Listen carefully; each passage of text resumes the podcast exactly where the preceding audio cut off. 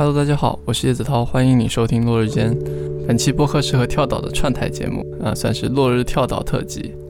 乌力波呢，这个乌力波。乌普华克图啊，利迪哈杜波东子的潜在文学工厂是一个由作家和数学家组成的松散的国际文学团体，像卡尔维诺、乔治佩雷克都是其中的成员。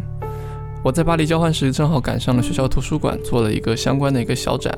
然后也在柏林2017年的 Amaze 游戏节上听到有开发者分享。当时印象非常深，他在那个大屏幕上展示这些东西啊，说你们有见过这种选择分支跳转目录的文字游戏吗？你看乌力波做过，你有见过这些根据不同主体和动词组合来生成叙事吗？乌力波做过啊，或者是他们至少试过啊。那你们知道那种就是在地铁上的这种写诗游戏吗？交互式阅读啊，乌力波都做过。后来从欧洲交换回国之后，直到二零二零年，就是前年吧。当时有幸认识了正在做艺术书二十面体的朋友小何和 Tony，啊，他们当时正好在做他们的第二本，就是二十面体无底波。因此机缘巧合的，落日间一同参与的山中天举办的乌力波六十周年活动。当时不仅做了一个小小的这个寻找无力波的这样一个电子填字游戏。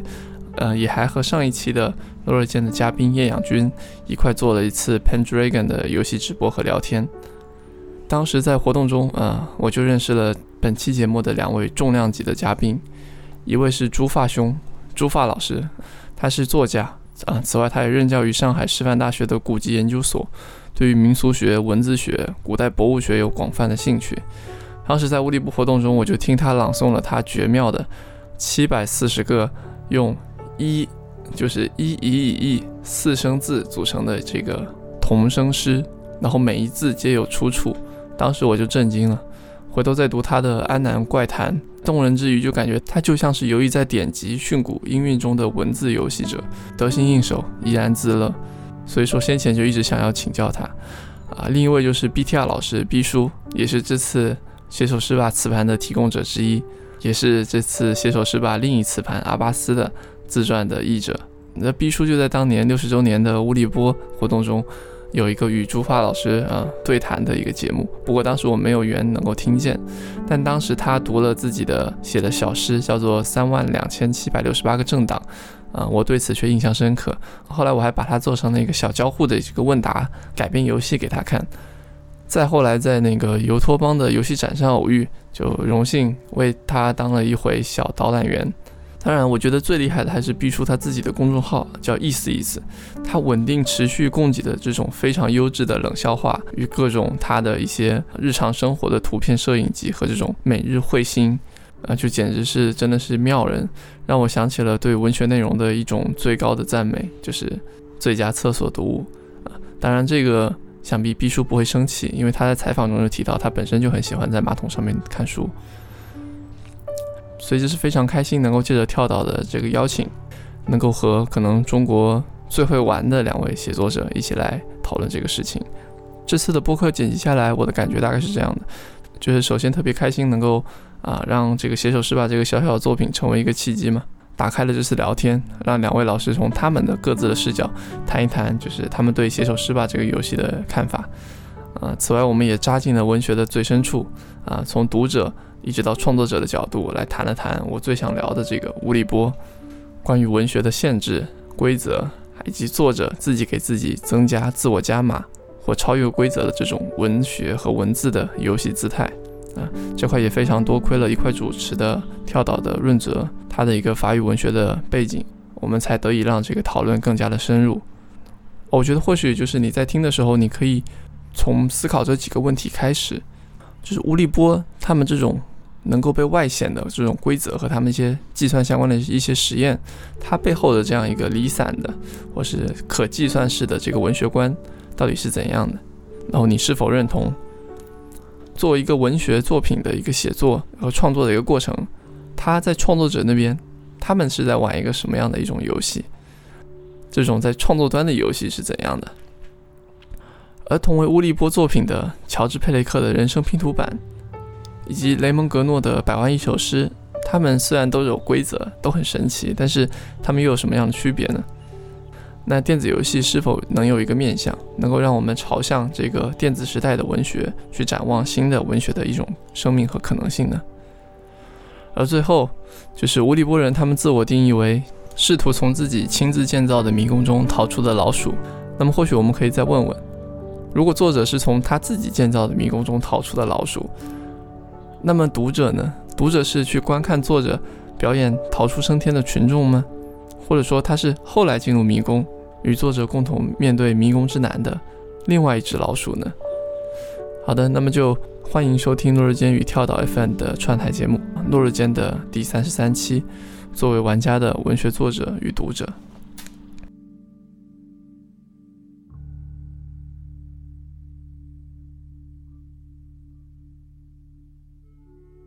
嗯，听众朋友们，大家好，我是跳岛的主播何润哲。Hello，大家好，我是落日间的主播叶子涛。啊，今天这期节目是跳岛和落日间的串台。那我们先来互相给有台的听众介绍一下对方的播客。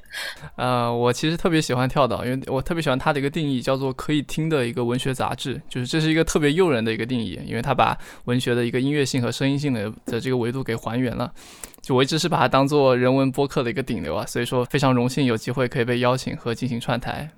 我也来介绍一下，落日间也是我一直非常喜欢的一个播客啊。自己的 slogan 是是一个试图回答何为游戏与游戏何为的媒体实验室。那其实今天这一期串台也是呃有一个契机。如果大家去看落日间最近的两期节目啊，会发现是两个游戏和文学跨界的选题，一个是第三十一期电子游戏时代的抒情诗人，一个是第三十二期赛博文本中的幽灵作者。你看这两个节目的标题，简直可以。完美的融入我们跳岛的节目序列，刚好看到叶子涛最近是在关注这个话题，所以就邀请他来和我一起主持这一期节目。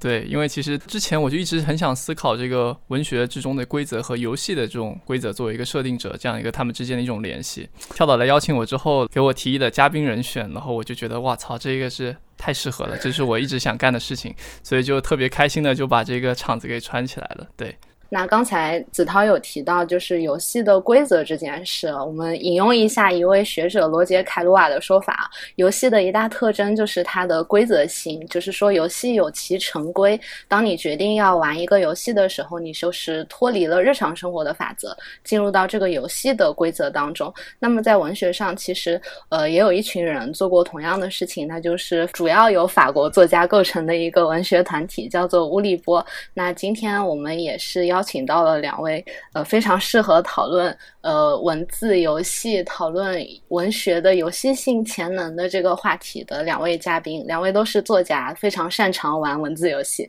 第一位是作家 BTR 老师，毕叔来跟听众打个招呼。跳岛和落日间的听众朋友们，大家好啊，我是 BTR，非常开心又来做客。嗯，毕叔最近出版了一本短篇小说集，叫做《上海胶囊》。这个书出出来不久，就是整个上海也大家都被装到胶囊里了。待会儿我们节目里应该也会提到这本书。那第二位是小说家朱发老师，那朱老师也跟听众打声招呼吧。落日间和跳岛的朋友们，大家好，我是朱发，很高兴在这里跟大家聊天。周老师之前出那个《安南怪谈》那本书的时候，来跳岛聊过一期。我昨天又翻出来重听了，天气转热了，然后很推荐大家去重新听一下那期节目。听完之后，就是后背会凉飕飕的，是一期聊鬼故事的节目。那我们开场先问问两位老师，平时玩游戏嘛？就玩哪些游戏？好，说到游戏有点惭愧啊，我我小时候玩这种就是比较定义狭隘的游戏，比如俄罗斯方块。其实我不大打游戏，就是这种意义上的打游戏啊。但是但是我也有一样我打的游戏，那就是羽毛球。那么羽毛球它算不算游戏呢？那么这个需要重新定义，因为我我突然想到，比如说奥运会啊，我们称作奥林匹克运动会，但是人家叫 Olympic Games，嗯，其实是一个奥。奥林匹克游戏会，所以游戏比赛在中文里面好像是分得很开的。那这个运动本身它都蛮像游戏的，有一定的规则，对吧？比如说你几天没有参加某一项运动，你的一个什么码就会变一个颜色。那么这种东西就是暗含在整个大的一个语境下，那我还是。当然也是玩游戏的了，就是小的游戏玩的越来越少了。现在游戏都是实用性的，比如说抢菜啊，对吧？去外卖 app 买菜，这都是蛮像游戏的。你你如果不按照它的规定，比如说你是先平常把它放到购物车，然后等到它开的几秒钟赶快点，那么你不按照这个规则来，你就成功不了。现实生活中的游戏玩的还是挺多的吧，反正就蛮有意思的，我觉得。就是说到游戏这个词，在英文里面，我觉得比中文的这个感觉更丰富一点，因为在英文里面，这个游戏这个词本身，它似乎又包含了运动规则，就有个俗语叫“让我们就 play the game” 吧，就意思其实是就是说我们就是要按规则来吧，游戏和规则有种等同的东西嘛。那当然，在中国的这个什么语境下，我们还有这种叫什么呃游戏人生啊，就游戏和人生之间好像又有什么等同的东西。所以，如果你放在一个很大的，把这个词的外延无限的扩展。那肯定是玩的很狭隘的游戏，现在玩的少了。这 DTR 兄把这个游戏已经扩张到了 这样的一个高度了，确实很难接啊。呃，游戏在我这边确实也会不局限于我们现在以屏幕、电脑、呃手机这样的一种介质所玩的那个游戏。我应该来说是可以算是一个重度游戏爱好者吧，但是我可能跟当下流行的这些游戏可能。还是比较隔膜和绝缘的。我可能比较喜欢玩一些比较老套的啊，传统意义上的一些游戏，比如说下棋啊啊。最近好像我就热衷于在玩那个有一种象象棋的下法，叫做接棋啊。他把那些那个象棋的那个棋盘上那些位置摆好棋，但是是翻过来的，走一步的时候才把它揭开来。我一度特别喜欢玩扫雷啊，就是那个 Windows 自带的那个高级版的那个扫雷。还有就是像速读啊，还是停留在这个单机版的那种状态当中。呃，纪念碑谷啊这样的游戏，呃，这个前几年接触过一下，也特别喜欢啊。我还是很本分的回答了这个问题哈。那其实叶子涛最近也做了一款，嗯，邀请大家写首诗的小游戏。子涛，你可以介绍一下。这样的一个小作品呢，其实简单来说，就是它是一个用别人的一个词语或短句来写出你自己的一个诗，或者说是一个作品的一个小游戏。那它里面有两个模式嘛，一个是模式叫朝花夕拾，就是说你要在一定的步数内，在一个我和诗人合作者提供的一个词语空间里面漫步，然后去拾取你喜欢的词语，在一定的步数内，最后拼成你最后的这样一句话或者一小段诗。然后另一个模式叫灵感啊，就是天上会掉落这种随机的词语，然后你要在一段时间内就是。啊，抓住它，然后并且在最后三十秒之后，然后再去通过你抓住的这些词语去拼成一首啊你的一个作品啊。然后这个模式，呃，BTI 老师也参与了。对，毕书是用了刚才开头的时候提到的今年刚出版的这本《上海胶囊》里的第一篇短篇小说《赤辣椒之夜》抽取的一些词做的这样的一个词盘。我觉得我们可以大家念一下，就是用毕书的这个词盘，大家都写了一些什么诗。好的，我来。朗诵一下，向笔树致敬。鼓掌，鼓掌。赤辣椒之夜，像断层扫描一样，个人的构想不可能躲。赤辣椒之夜，任何可以量化的东西来不及失眠，简洁而坚定。啊，这是我用那个写首诗吧这个磁盘做出来的一个，确实感觉好像诗的意味还是还是蛮浓郁的。那。很有意思的这样的一个游戏，呃，那我也来读一段吧。我特别想读一个，就是一个朋友字，就是青年诗人颍川，他用毕书的词盘写的一首给毕书的小黄诗。嗯，我来读一下啊，叫做“等待我的小香肠，我的小香肠，就等于我们两个完全不同的奔跑引发的金箔艳遇，两个完全不同的傍晚的阳光。”好，嗯。传递到了这个川卡给给毕叔的这个情谊了，嗯，啊，那我也来念一下我用毕叔的那个磁盘写的诗好了，我是这么写的：此刻不用担心奔跑引发的奇遇，此刻来不及失眠，剧本像断层扫描一样可以掌控，就等于我们等待它在现实世界里发生，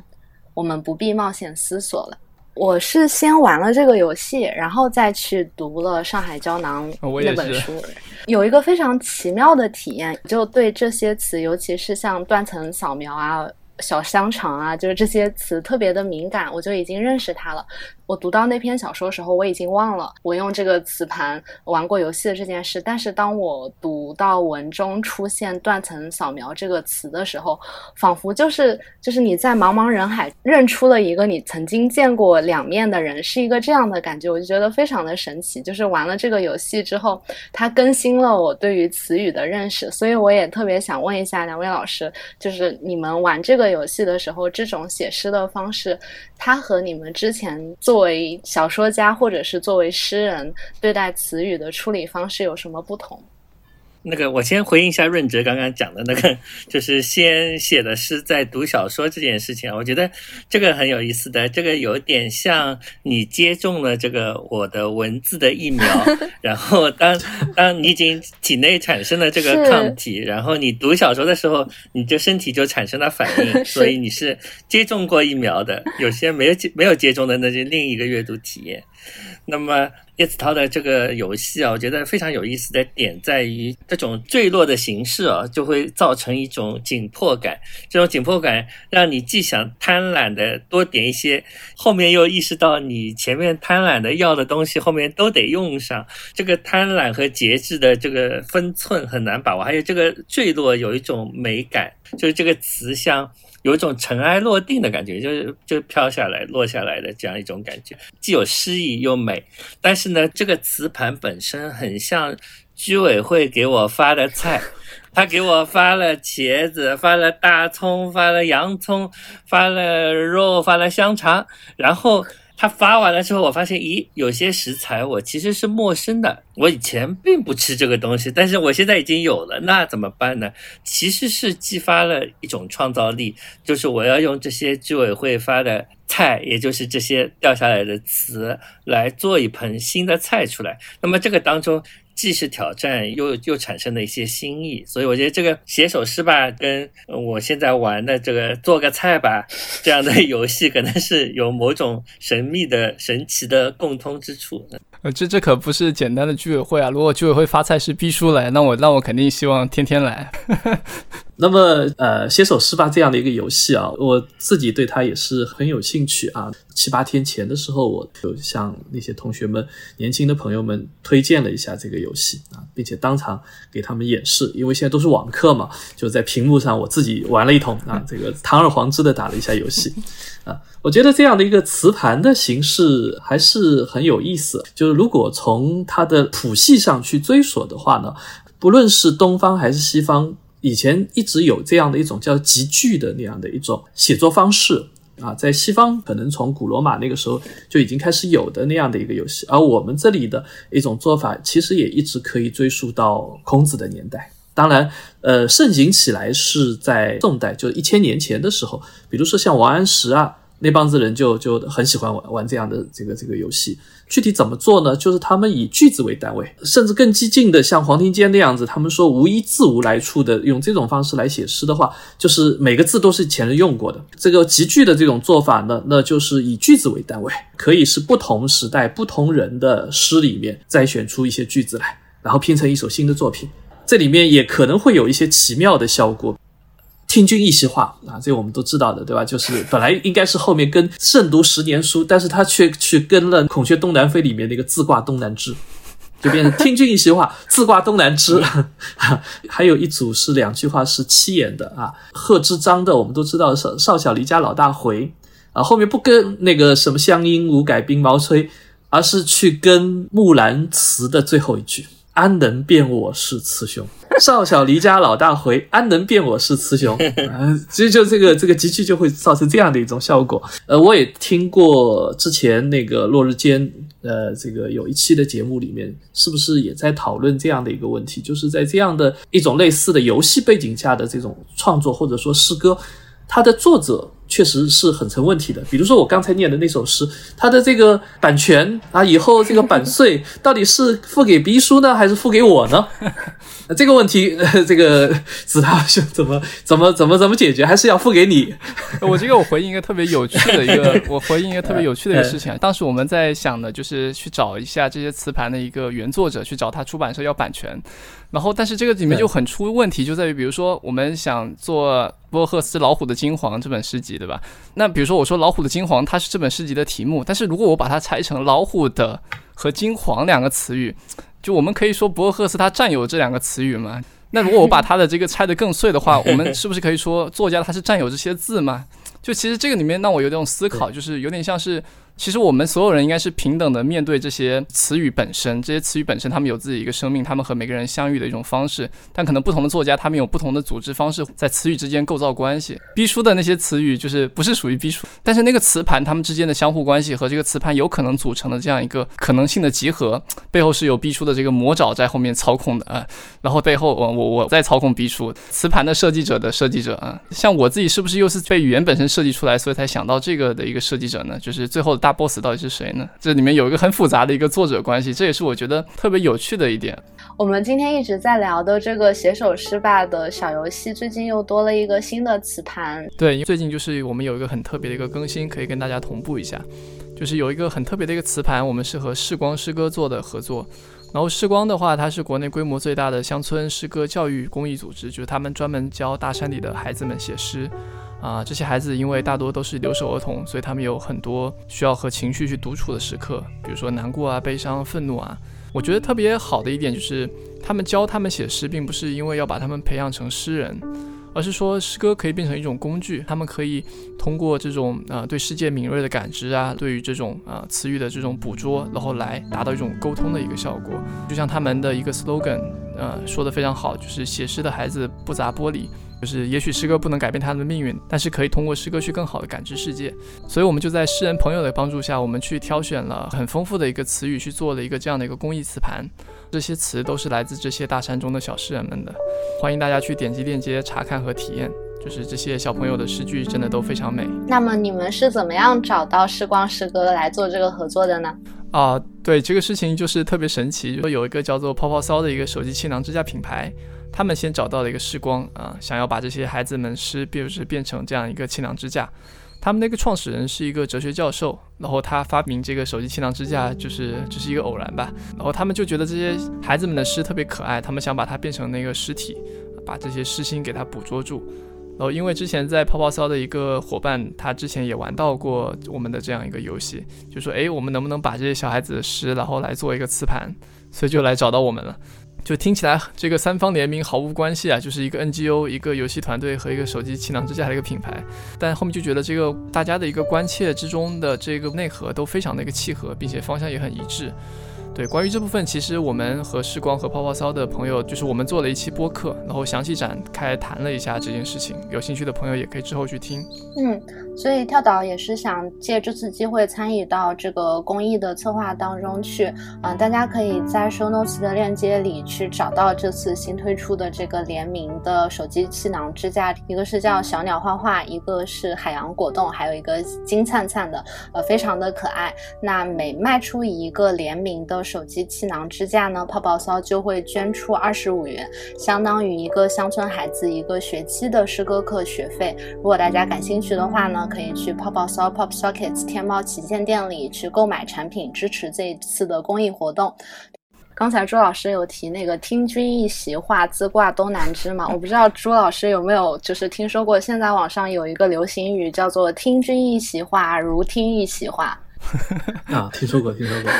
对，就现在流行的这个版本啊，然后他把“一席话”这三个字重复了一下，这个也是我在玩这个游戏的时候一个很鲜明的体验。就是我想探索怎么样把我写出来的这个东西弄得比较像诗。我发现一个很有用的小技巧，就是我多选几个一样的词，然后它就形成了一个微型的排比的效果。我不太知道，就是重复这件事情是不是。一个词语或者说一个音节本身的重复，它就能构成一种节奏，然后它能产生一种语音上的快感，就是它是最天然的一种用文字做游戏的方式。我记得以前汪曾祺他有听到一个小朋友在电车上念童谣吧，山里有个洞，洞里有个碗，碗里有块肉。我吃了，你尝了，我的故事讲完了。他后面就分析说，这个童谣它其实并没有押韵，但只是因为我尝了，包括讲完了，这个尝和完都是一个阳平的调。那通过这样一个音韵上的重复，也让这个话它念起来就是让人非常的开心。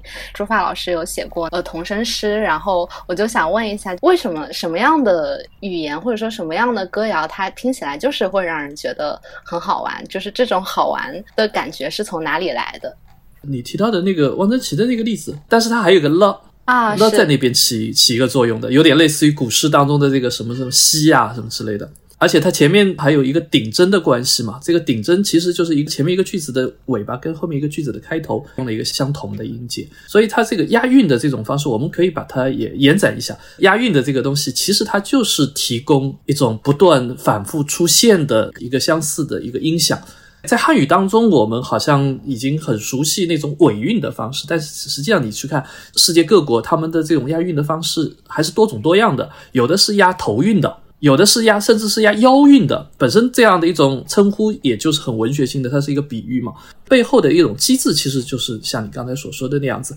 反复的音响，这种音响本身就会带动起一种节奏感来。这一点上来说，我觉得汉语是有它的优势的。说汉语的这种同音的或者是近音的这种字是特别多的，就会有大量的那种呃谐音啊。呃，这个双关啊，这样的一种方式会会反复出现，使得我们的这种意义的表达，就诗歌当中就是押韵的这种古典诗歌，这个数量就会特别大啊。当然，进入到这个现代以后，我们的自由体的诗歌似乎在过去的一百年当中，把这样的一种有形的韵律扬弃掉了。但是，由于我们的现代诗的时间还很短，所以呢。呃，未来到底如何？其实我是觉得还是且听下回分解的问题。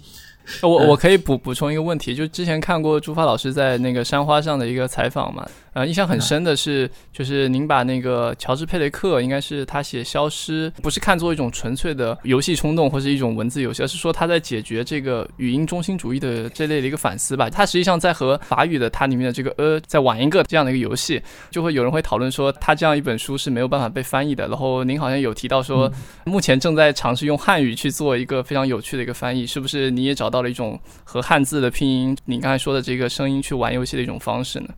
就乔治佩雷克的这个消失，他是跟这种这个法语啊，跟法语的这种规则在那边玩游戏。那么我们如果来翻译他的这个作品的时候，其实我们可能是跟汉语在做游戏，这是其一，这也是效仿乔治佩雷克的一种做法。第二个也是我们跟这种翻译本身也是在做游戏。我一直主张“翻译”这个词也是应该要扩张，或者是以一种游戏的态度来对待它的，而不要就是拘泥于一个文本的再现，一种完全等价的一种交换，一种把另外一种语言当中的一个很纯熟的一个作品移植到嵌入到汉语当中。我觉得这样的做法可能是有点缘木求鱼的。那因此呢，其实这个翻译就像王小波所说的那样子，其实应该是要对中国的，就是对汉语的作家、对汉语的读者产生一种语言上的、文学上的这样的一种激养的。那因此，单纯的说按照乔治·佩雷克本来的那样的一种规则去对待他的那个消失这个文本，那当然很困难，而且不对等，主要是不对等。就是我们在汉语当中如何去对应那个一呢？有人主张说是把那个的。当做一，但是这个的出现的这个频率肯定跟一是不对等的，而且呢，字的状态跟字母的状态其实也并不是完全是一回事。我曾经想到过的一种方案，当然我估计很难做得到，就是说，如果把汉语当中的横竖撇点捺当做是那个拼音字母当中的元音的话，那能不能找到一批少了某种笔画的字组成一部小说？这个可能是一种对应关系，另外一个当然就是跟汉语里面的这个元音来做一个对应。嗯啊，总之真的是要等到这个项目启动的时候，如如果这样的一件翻译的事情被推动起来，啊，出现了第一个句子，呃，我已经落下笔来，我我正儿八经的开始做翻译了，那么这个时候也许一种新的规则就会在玩的这样的一个过程当中形成，这个可能是创作的某种游戏的性质所决定的。嗯，这里可能要补充一下，就是乔治·佩雷克刚才提到的他的那本《消失》，法语叫做《La Disparition》。这本书写的时候，他是规避了所有包含 “a”，就是英语的那个字母 “e” 的单词，用这样的一些单词来写成的一整本书。可以想象它的这个创作难度有多大。刚才讲到这个翻译的问题，我就想到，是不是乌利波？呃，作家他们的小说都很难翻译啊，包括前两年那个袁小一老师把雷蒙·格诺的那个风格练习翻到中文的时候，也是很吃了一番苦头，因为它里面有一些很奇怪的细腻，包也有有一些是类似于像乔治·佩雷克这样的玩法，还有一些比如说模仿意大利人讲法语的效果，模仿英国人讲法语的效果，还有就是在法语中包含很多英语词的效果。我记得当时袁小一老师翻的时候。时候，他是有把中文和日文做了一个平行的对比。我觉得应该就是因为乌利波他们设置的这些规则是在和语言本身做游戏嘛，所以它就像诗歌一样。因为大家都说诗歌是不可翻的，它其实是在询问语言。文字它最本质的一些层面的东西吧，不管是它的表意功能，还是它的这个语音也好，当你把它移到另外一种语言的时候，它这个本体发生变化了，那自然就会很难翻。说回刚开始呃聊的这个写首诗吧，就这个游戏创作出来的这些作品，我们先不说它到底算不算真正意义上的诗歌啊，就我的观感上，它。因为它掉落的词语是有一定随机性的嘛，所以大家写出来的那个诗歌的质感就非常像超现实主义者们写出来的诗，就有点像那个什么 La Terre bleue comme une orange，就是像呃地球像一个橘子一样是蓝色的，会出现很多带有这种风格的句子。但是我们又一直在聊这个乌利波嘛，就我很好奇的一点是，超现实主义者当他们倡导呃随机写实、即兴写实、听从。脑海中的无意识写诗的时候，乌利波却强调说：“嗯，遵循一定数量的已知规律写作的人，比那些依靠随机的偶然性写作的人会更加的自由。”我就想问一下两位老师，对于这两种观点，你们是怎么样的看法？你们更加认同什么样的观点？你们觉得就是在文学创作的时候，规则这件事情它到底意味着什么呢？我们是是应该先像乌利波那样？就是先给自己设定一些规则，再跟他们做游戏，还是说像超现实主义者那样就无视一切的规则？那个，如果是谈写首诗吧这个游戏来讲，我觉得还是非常即兴的吧。因为那个词掉下来说，你思考的那个时间很有限，那你做出的反应是很本能的。你究竟想不想用这个词，或者喜不喜欢这个词，啊，还取决于我的粗粗的手指有没有在那个屏幕上点到那个字，那个等等，这个偶然性很强，所以我觉得可能更接近超现实主义的那样一种写作吧。我觉得在中文理解“超现实”这这三个字，或者是超现实主义这这五个。字的时候，它可能会带来这样的几种几种可能性：一种是超级现实主义，一种是超越了现实主义，第三种可能是超现实主义，就就这样的一种状态。所以，超现实主义在我这儿本身可能也是一种挺复杂的东西。他们试图在用所谓的自动写作或者是即兴写作、无意识写作这样的一种方式，看上去是消解规则，但是他同时又在建立他自己的新的规则。当然，总的来说，我们在刚才的那个话题里面，觉得他好像应该还是在做减法，对吧？他对既有的那样一种创作习惯而言，对既有的这样的一些审美规范，就是作品应该有的那样的一个样子，似乎是舍弃了很多东西，他寻求他的这样的一种目的和理念。那么，呃，乌利波的做法呢？在我看来，就是一个做加法的这样的一个过程了。因此，他们看上去至少在这一点上，在这样的一种写法上面，似乎是有一点针锋相对的。我觉得，不管是我向我的学生们去推荐它，还是我自己在玩它的时候，还是有一点正儿八经的想要把它变得像诗的。就像刚才这个任泽君所所提到的，要找一些。排比对吧？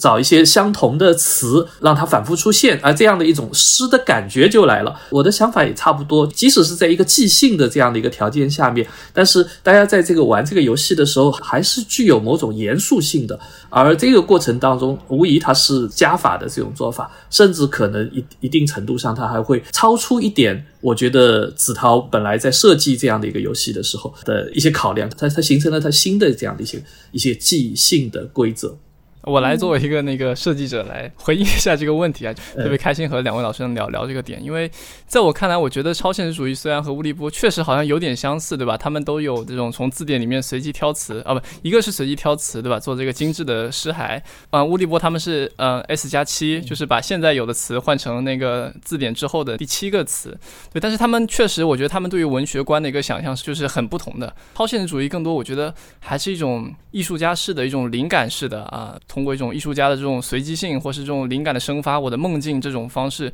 啊，去感知这个文学或去创作文学。但是其实乌利波嘛，因为他们叫做乌夫华赫。就是其实就是工厂的意思，他们是把自己当做文学的一种工人，他们这是在用一些规则的方式去探索他们所要的这个叫做 “lide ha d u k 波动之夜”的潜在的一个文学的一个新的可能性。所以我觉得他们是一群，就像刚才朱发老师说，就是一群啊建筑师。其实，在这个意义上，其实我的一个创作一个出发点，呃，就可能两位老师玩的比较少，是另外一个模式，就是《朝花夕拾》。在那样一个模式里，就是整个磁盘它是完全被固定下来的。就是我是要求每一个参与做那个磁盘的诗人，他们需要告诉我摆放位置是怎么样的，他的这些词要怎么样摆在这个空间中，并且玩家会从哪个地方开始走，并且可以走几步。这个如果站在刚才朱发老师谈那个加减法，就是说是否是这个作家给自己自我加码了一个新的写作规则。从这个角度来说的话，就我觉得写手诗吧，可能是给作者，就是参与设计磁盘的你们，然后来。加了一个规则，就是说，哦，我现在不能用正常的一个语言去和你写作了，我得用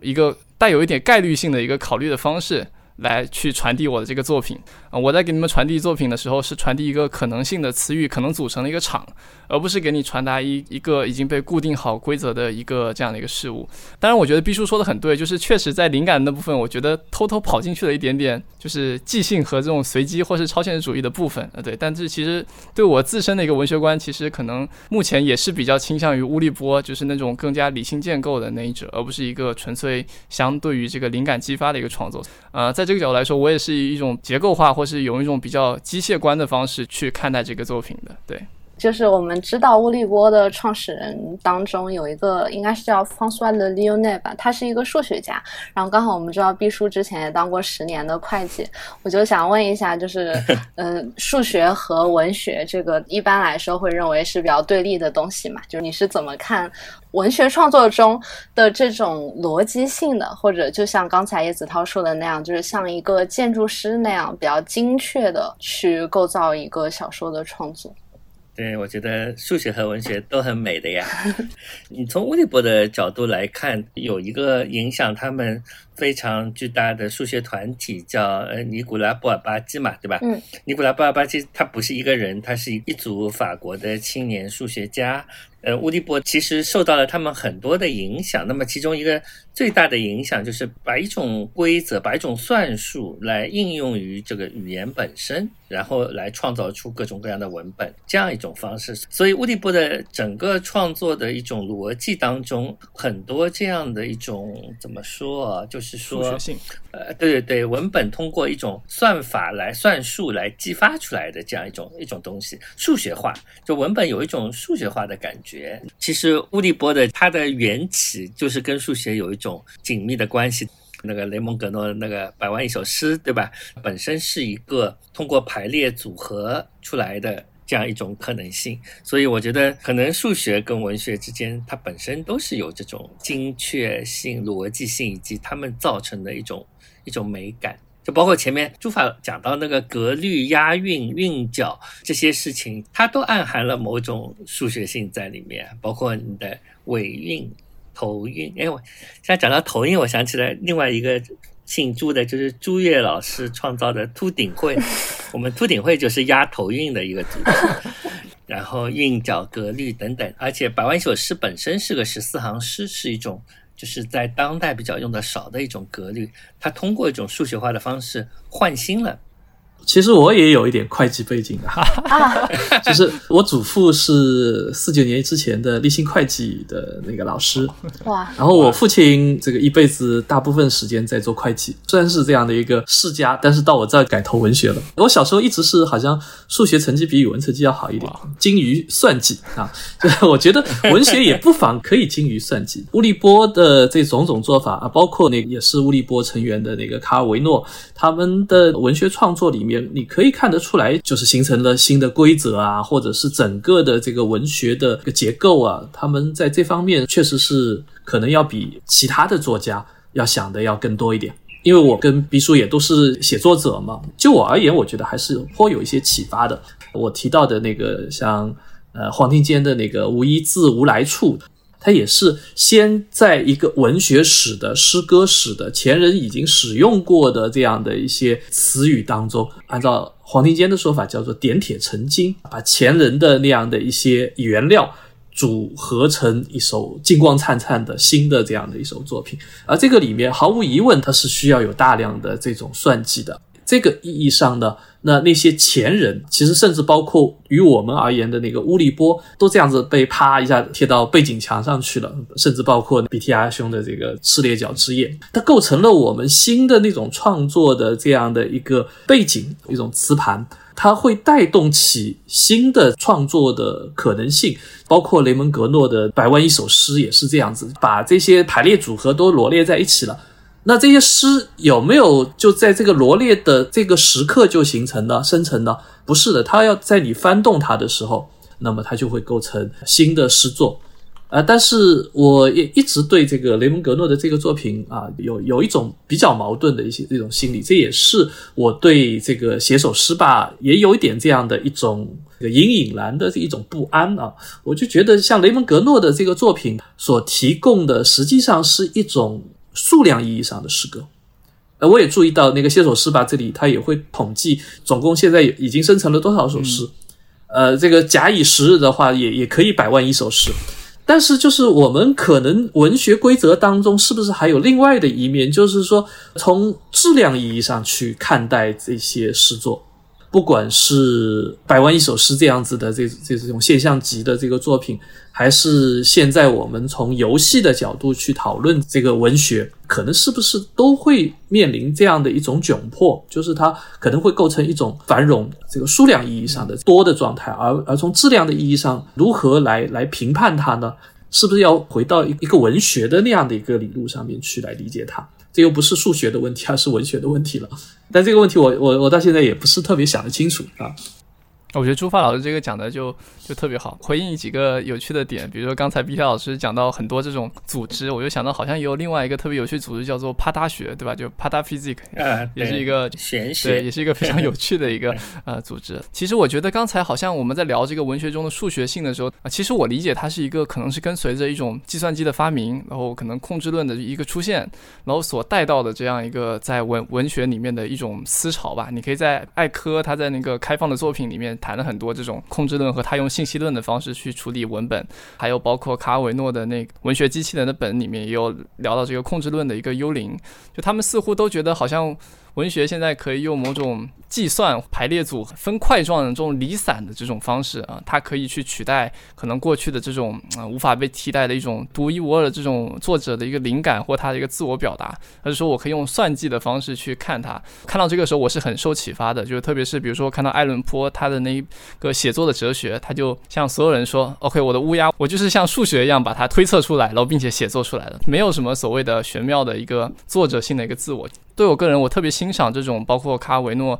怎么说对作品本身的一种探索和这种坦诚。我觉得它是一种天才叙事和艺术家叙事的一种趣味。朱发老师最后提到这个它的一个质量的一个问题，不过这质量问题我们可以后面聊。啊，比较有趣的是，嗯。虽然就是就像刚才说的，这这样一个诗歌机器啊，它已经创作出了现在是六万三千四百二十八首诗，但是 天哪，哇，对，呃，好厉害，对，但但但是其实我我的一个出发点并不是说它是希望它最后判断它出来的是不是诗，哦，其实一开始我一个出发的一个愿景是说，我们能够用这种方式去读诗。就是每个人在创作的过程，实际上我是希望他是把自己阅读的一个过程给他外化出来一个过程。所以其实对我可能更重要的是他去和这些词语接触的一个过程。至少他玩过毕书的词盘，那这些词就真的和他发生了关系，并且呃进入他的生命之中。就算他是以创作的方式来做出来的。就刚才大家聊的离散性，我觉得可以接着就刚好下一个话题，就是说啊，既然呃，有数学，既然好像数学可以来解答这个文学的一个呃问问题，或者他们之间有没有相似性，那有没有可能通过这种规则或是计算机来生成这种文学或者故事？在这点上，毕叔和朱发老师是怎么看的？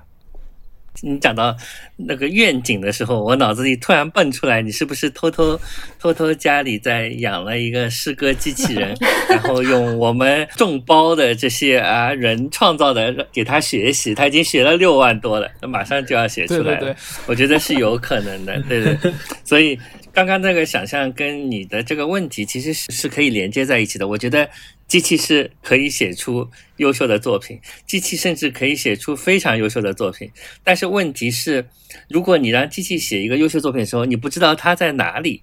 就是这个意思。因为所有的文字它只是一些排列组合，那你机器通过一种比较穷尽的方法，呃，它是可以通过排列组合生成出完美的文字的。但是这些完美的文字它必定是淹没在其他毫无意义的其他文字之中的，所以你得花这个精力去把它找出来，你是找不到的。所以机器是能做到，但是你不知道它哪一次做到，以及它做到这个东西在哪里，这是个问题。还有就是我想到就是在网上曾经看见过一个。呃，在线版的巴别图书馆，就是用了博尔赫斯的这个理论呢，然后它这个巴别图书馆里包含了世界上所有的书，它通过算法算。包含了所有的词语，比如说你可以输入一个词，查到有这些书里有这个词。如果输入苹果 Apple，它可以找出所有含有 Apple 的那个书。但是这个书里也有很多就是毫无意义的词，毫无意义的组合，因为它是一个排列组合生成的东西。所以我觉得这个机器的问题，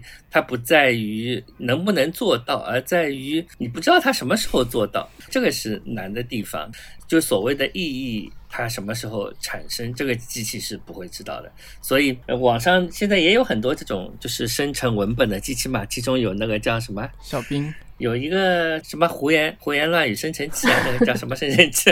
废话那个不叫胡言乱语，对对对，废话生成器啊，还有彩虹屁生成器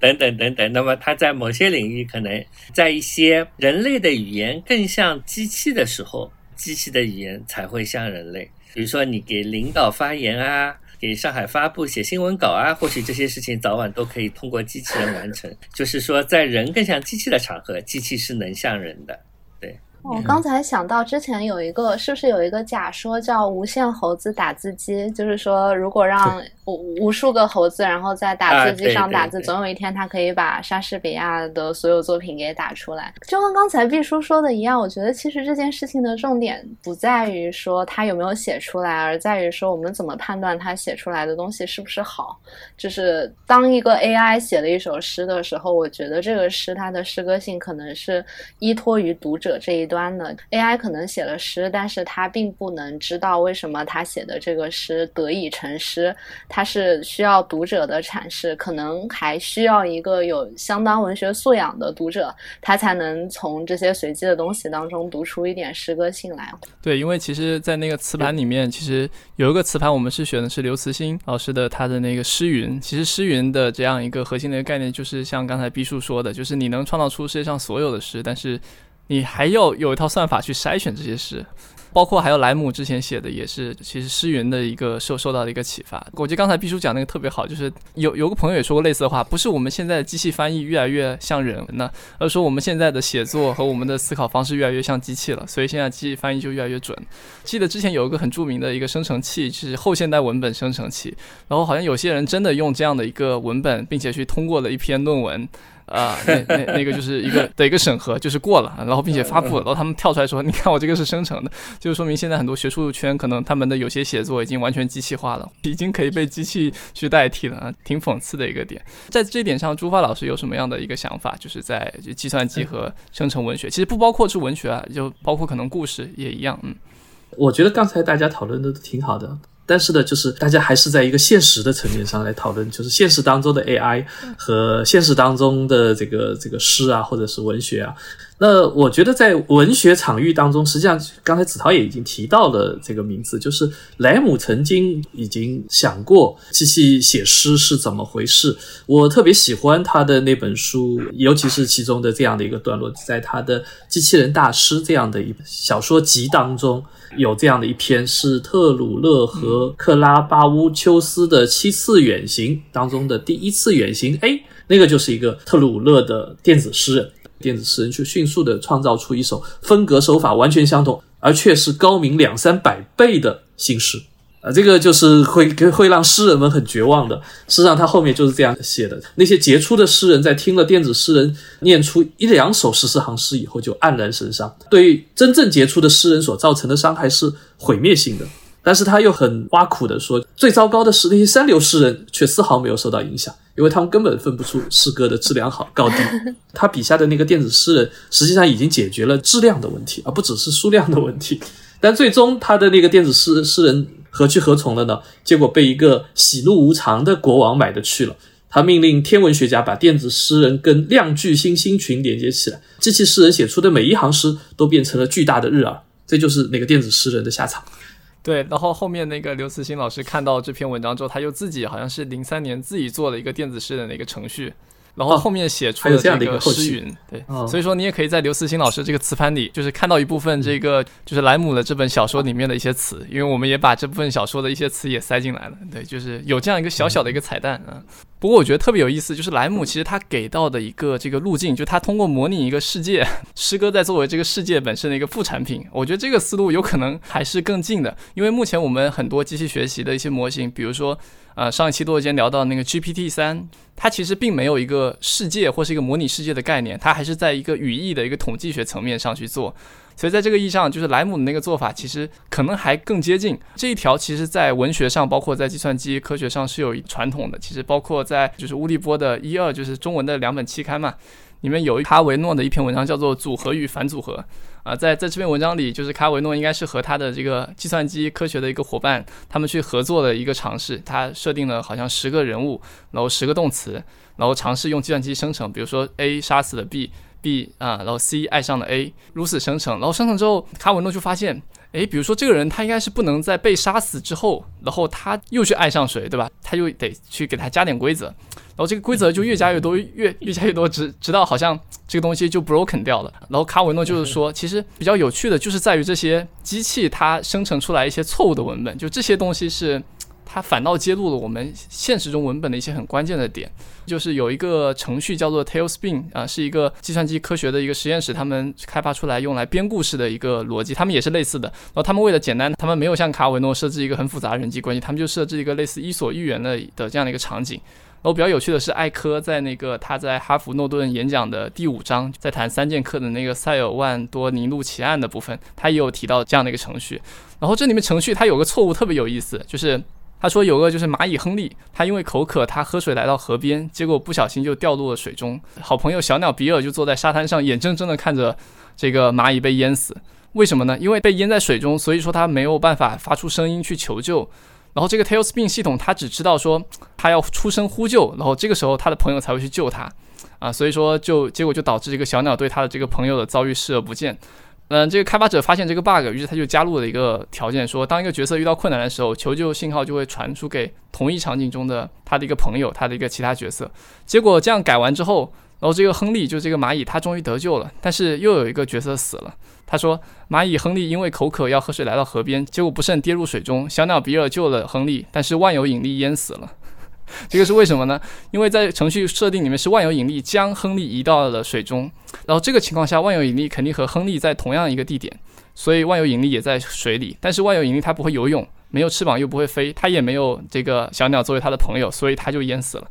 啊，就是包括这个例子，以及包括之前艾科在那个哈佛诺顿演讲里面，他都谈到的一个点，就是说我们现在很多文学，我们是有很多隐含的一种信息和这种隐含的和读者达成的这种协议，包括对于虚构的协议，直接看的话会被忽略的。但其实像这些无数的一个常识，无数的一种就是对话的一个背景，它恰恰是机器它没有办法。去通篇去学习的。艾科举了一个例子，就比如说，就是树上有个蜂窝的时候，那个熊它不会去吃蜂蜜，它会可能就把蜂窝整个都吃掉了，就是因为它它不知道很多我们现实生活中理所应当的这种世界的一种知识。所以说，我觉得在这个意义上来说，莱姆可能比我们现在的机器学习要超前得多，因为他真正知道说你得通过模拟一个世界，这些所有的经验都必须被这个机器所经历，它才可以去真正的去站在人类的一个文学意义上去对话。我觉得一个非常好玩的事情是，就因为之前我们都在讲诗歌嘛，然后现在我们讲到了故事，或者说接近于叙事的这个领域。嗯，因为诗歌它就是不管是生成的还是就是依靠随机的，相对来说还是比较容易的。因为诗歌它本来就是靠象征和隐喻这两个机制在作用的，你可以把两个毫不相关的词碰撞在一起，它反而会迸发出一些诗意。但是叙事它从根本上来说，它是要求。一些底层逻辑在支撑它的，如果你缺乏这个底层逻辑的话，就会产生一些不明所以的句子，引发一种荒诞的效果。但是整体的故事的层面上，它是没有办法支持下去的。可能是因为这样的原因吧，就我发现很多，不管是乌力波小说家。计算机或者说 AI 生成的叙事，它都会花很多功夫来解决基础的逻辑的问题。然后其中一个比较明显的就是说，玩家或者说读者他对于这个叙事的参与的程度。就我之前也有看一些就是文字冒险游戏或者说计算机生成故事的例子吧，他都会用一种比较巧妙的方式把这个玩家的你。给引入这个故事当中，而当这个机制出现一些问题的时候，他就会用一个小手段把这个事情给解决掉。就是你在那个文本框里输入了一句话，但是 AI 并不。知道你输入的这句话是什么意思，那这个时候你的屏幕上就会显示出来一句话：你面前的这个女孩疑惑的盯着你，她不明白你想表达什么。通过这样一个很 很聪明的小手段，然后他就消解了你作为一个事实上处于这个故事外部的人物，然后和这个故事里的这个呃人物的关系，仿佛你真的进入到了这个故事之中。我就觉得这种第二人称叙事啊，就是这个。你，它在传统的小说当中是非常少见的叙述方法，反而是在乌利波作家，比如说像卡尔维诺的《寒冬夜行人》当中，就是他会用这样一种你的方式来邀请读者去进入这个文本，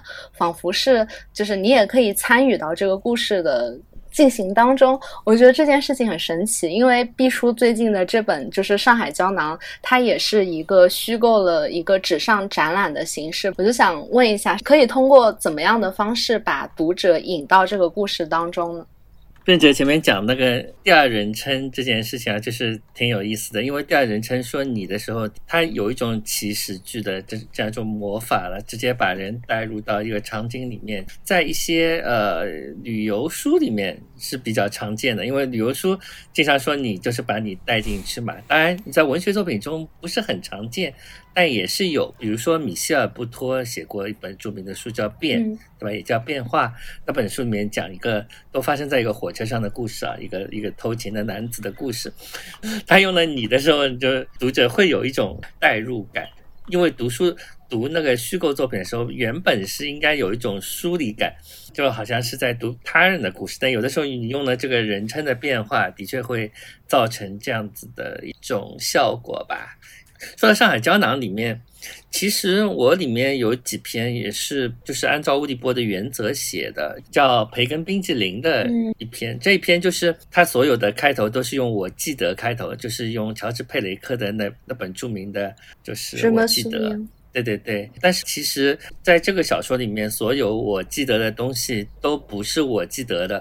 是我看了一本奥山由之的摄影书，它就叫《培根冰激凌》，然后呃，我为这本《培根冰激凌》的摄影书的每一张照片写了一句我记得。其实我有一个暗含的假设的一个背景，就是我假设我有一个 AI 机器人进行学习，但是它没有过去，它有一段过去，就是它在东京的经历。这个经历现在就通过奥山有之的这个摄影集来来实现，然后我就把这本摄影集呃输入他的记忆里面，然后这个机器人以后就以为这些事情他经历过，然后他怎么用语言的方式来说出我记得呢？然后我就假设我就是那个 AI 来写了这么一个小说，是这样子的一个大背景。呃，我觉得 AI 的写作有一种方法。亚马逊一直有一个众包平台叫 M Turk，把一些简单的任务，呃，用一些便宜的价格卖给一些穷人来做。我如果要让机器写一个小说，那有可能机器就通过这个平台就把这个东西再众包给一个人写，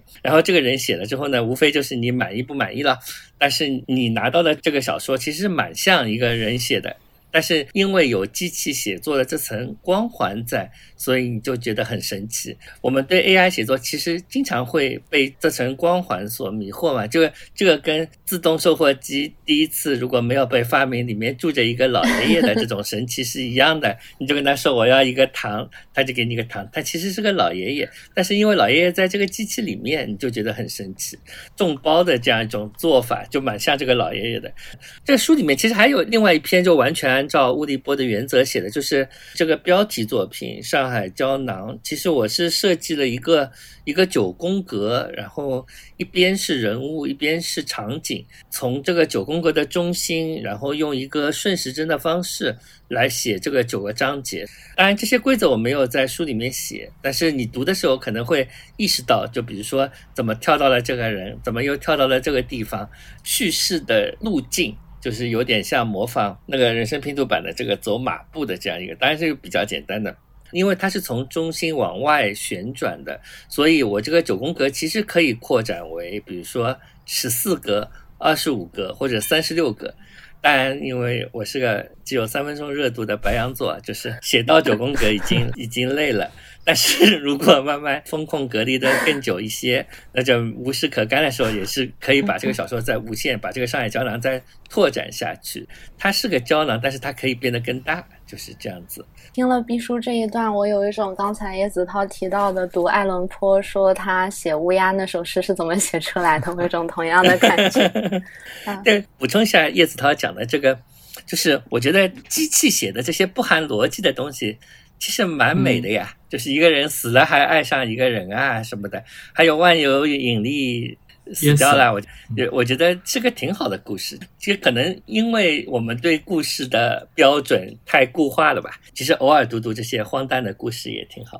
我完全赞同毕叔的说法，就是机器编写出来的那样的一些可能我们第一眼看上去有 bug 的文本，但说不定可以通过我们的再次的阐释或者说补充。它就可以变成一种更新的意义的东西，呃，就像那个子涛刚才所提到的，我之前听那个落日间也注意到的，就是它是文字游戏啊，这个一个人进入旅馆，然后再退出，再次进入的时候，它就完全不一样了。但是我那时候就就觉得，说不定我每次在走进旅馆的那个大门的时候是随机传送。而且它也符合我们的一个句式，就是人不可能两次踏进同一个旅馆，嗯，对吧？对的。我说叶子涛的那个那个游戏其实也是可以的，就是你在某个设计一个什么彩蛋，某个瞬间。这个重力消失了，所有的词都飘在屏幕上。对，万有引力被淹死了。对，可以，对的，万有引力被淹死了。其实我觉得刚才就是就是两位老师都讲到特别有趣，就好像比如说他们在下棋的，对吧？虽然现在引入 AI 下棋之后，这个棋变得很无聊，那个是因为棋他们最终是为了要赢。但是确实，这个 AI 来能来下棋，他们确实完全打破了之前过去可能千百年来这个人类对于这个棋的本身的一个固定的一个认知。那就像我们刚才看到这些 AI 写出的一个这种好像不合逻辑但又有有美感的这样一个东西的时候，我们就会觉得 OK，好像受到了启发。刚才讲到这种各种精心设计的这个部分，然后包括其实像人生拼图版它的一个就是序言吧，他应该是啊，这个他就谈到说，写文章就好像是在制造一幅拼图，读者是一个玩家，他可以去拼图，但是他的他提醒了说，其实无论你怎么拼，你你你最终都逃不出我的一个控制，或是我的一个作者的一个呃设计在里面。这个比方是很有趣的。啊，两位老师会不会觉得，其实读者和作者的关系，其实可以类似于，就好像游戏设计师或是迷宫设计师、作品设计师和玩家之间的关系？对于你们来说，你们会给这样的一个玩家或这样的一个读者让渡更多的一个自由性吗？就是在你们的创作和你们的这种对于理想读者或理想作者的这样一个关系的想象之中？嗯，我觉得会的吧。写的时候虽然没有特别考虑是哪些读者会来读，但是呢，就像乌利波那个著名的。一个老鼠要从自己制造的迷宫中逃出去，对吧？就是这样的一种一种逻辑。对于每个写作者来说，都有这样一种：我既想写一个迷宫一样的东西，但是我又暗藏了一些给读者的暗示。我希望那个读者能够循着这些暗示来理解，呃，我写的这个东西。当然，另一方面，我也是始终相信，呃，每一个写作者都应该为读者提供不同。层面的一种阅读，就是我希望我的文本是可以从好几个层面来读的。你如果只读表面也是成立的，但是如果你能够知道里面的那些所谓的梗，你就能更能够从另外一个更深的层面来理解同样的一个文本。我希望一个一个文本能够同时做到这一些吧，至至少是试图做到这一些。朱发老师会怎么看吗？会把这个读者也看过作为一种玩家吗？因为像我读您的那个《安南怪谈》，我就觉得。我简直进入了一个完全不知道真假的一个迷宫，我完全无法辨辨别朱华老师到底谈的这些古籍到底是真的还是假的，就像那个冬日之旅一样，就是。但是其实对我来说，我心甘情愿进入这样的迷宫，因为因为特别美嘛。但是但我不知道，就作为一个创作者的话，您会怎么看到这样一个关系？你觉得，比如说像玩家这样的一种身份，是符合你对读者的一个想象的吗？呃，实际上刚才 P T R 兄已经谈得很好了，《安南怪谈》这样子的一些，呃，我我以前的作品当中，我还会给自己加码。你刚才所提到的那那些这个文献，比如说像王小波，其实经常会多次的去虚构一些一些一些文章，对吧？大概是十年前吧，我就觉得我不应该虚构。就是我在虚构作品当中恪守自己不虚构的这样的一种呃一种本分啊，因为我我除了是一个小说家之外，还有另外的一个身份是一个文献学者啊，所以我我我得要有职业操守。其实就是今天上午还是昨天啊，我就听跳岛的上一期。赵松兄和马林老师，呃的那一期里面，我注意到马老师，呃不止一次的就在那边这个说骗子骗子，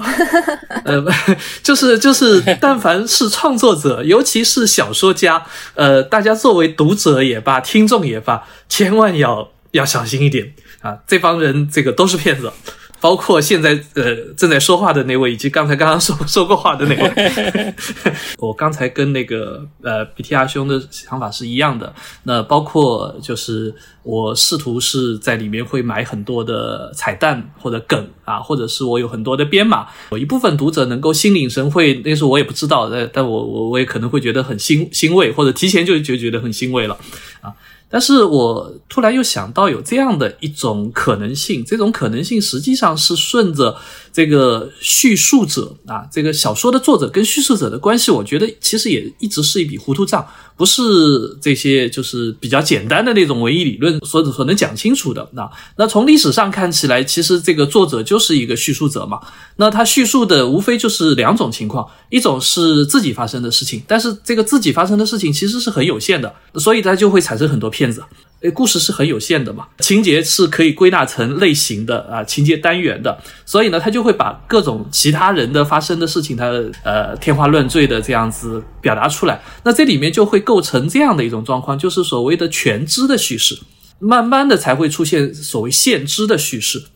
就是他他恪守我其实也是个普通人，我虽然是个骗子，但是呢，我我又不是上帝，虽然他偷偷的暗暗的其实还是在模仿上帝啊，但是他这是一种现知的。是不是现在或者未来，尤其是在在我们看待这个游戏的背景当中，来来来看待这种叙事的问题啊？这个向子涛，你你设计了这样的一个磁盘，这些玩家们在这个磁盘当中，不管是按照你的初衷来说，是是读诗，或者是写诗，或者是就呈现诗歌，我把它称之为叫无知的状态吧。所以呢，未来是不是有可能就是它变成一种无知的？叙述者啊，他其实不知道很多啊，或者说呃更多的东西是他不知道的。实际上我注意到，我不晓得这个你们游戏业这个从业者，包括是研究者、观察者，是不是会注意到这两者之间的一种差异？其实我觉得在游戏设计里面有一个谈法，就是说，就设计师和玩家他们其实是同样的人，就他们都是这个系统的一个探索者，只是呃设计师他先行一步，先把这一部分的可能性展现出来，所以很多时候你就会在一些读者们的一种解读或是一个创作中，突然发现，哎，还有这样的做法啊！就比如说有些那个磁盘的，嗯，就是提供者，他们看到一些别人拿他词写的诗，他就。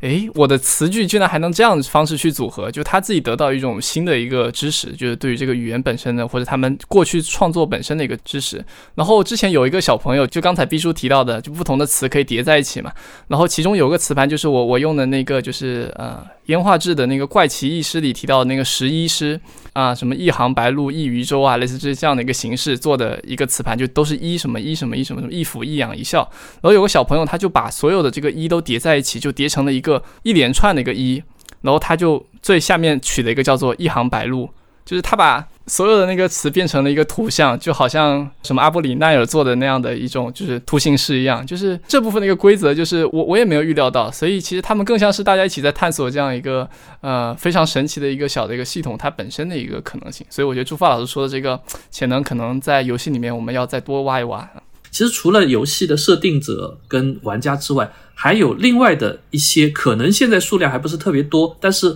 好像也有已经有了，就是他是看看别人玩游戏的人。那我啊，我就是这种陪玩者，云玩家。哎，对，对对对对。那这种旁观的玩家，我我们把它对应到那个这个这个文学当中，是不是实际上的叙述者，包括一部分的作者，他可能其实也就是这种陪玩玩家。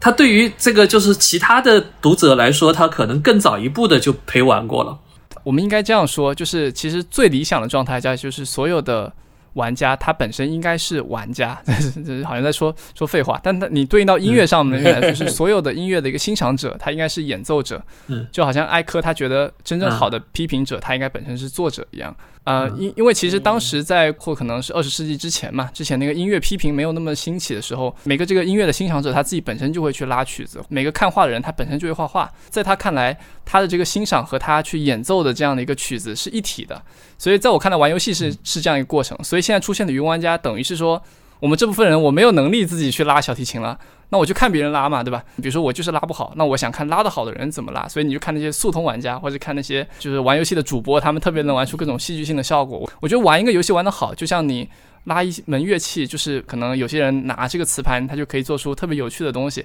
那有些人他可能就是随便点一点，再给他糊弄一下，同样可能也有一种记忆在里面。就是作为一个资深的云玩家，我就在思考刚才叶子涛说的这个机理的问题。的确是这样的，我之所以会成为一个云玩家，就是因为我打游戏的技术太烂了，然后我没有能力去玩很多游戏，所以我只能选择云观看别人玩。嗯，其实游戏。然后小说，就虽然它都是叙事的题材。最大的一个区别，我觉得是在于参与度的不同。其实我是觉得读小说是比玩游戏更安全的一种选择。游戏多多少少还是有一些危险的，把你的命运交托给这个故事同起伏的时候，你你肯定会有一种不安全感。而我就是因为过于的胆小，然后过于的怕死，过于的讨厌游戏当中的这个阻挠的过程。比如说勇勇者斗恶龙的游戏，可能玩家 A 和玩家 B 他们两个都是最后。打通了。